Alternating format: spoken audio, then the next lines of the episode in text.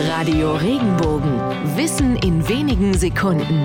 Alltagsfragen leicht erklärt.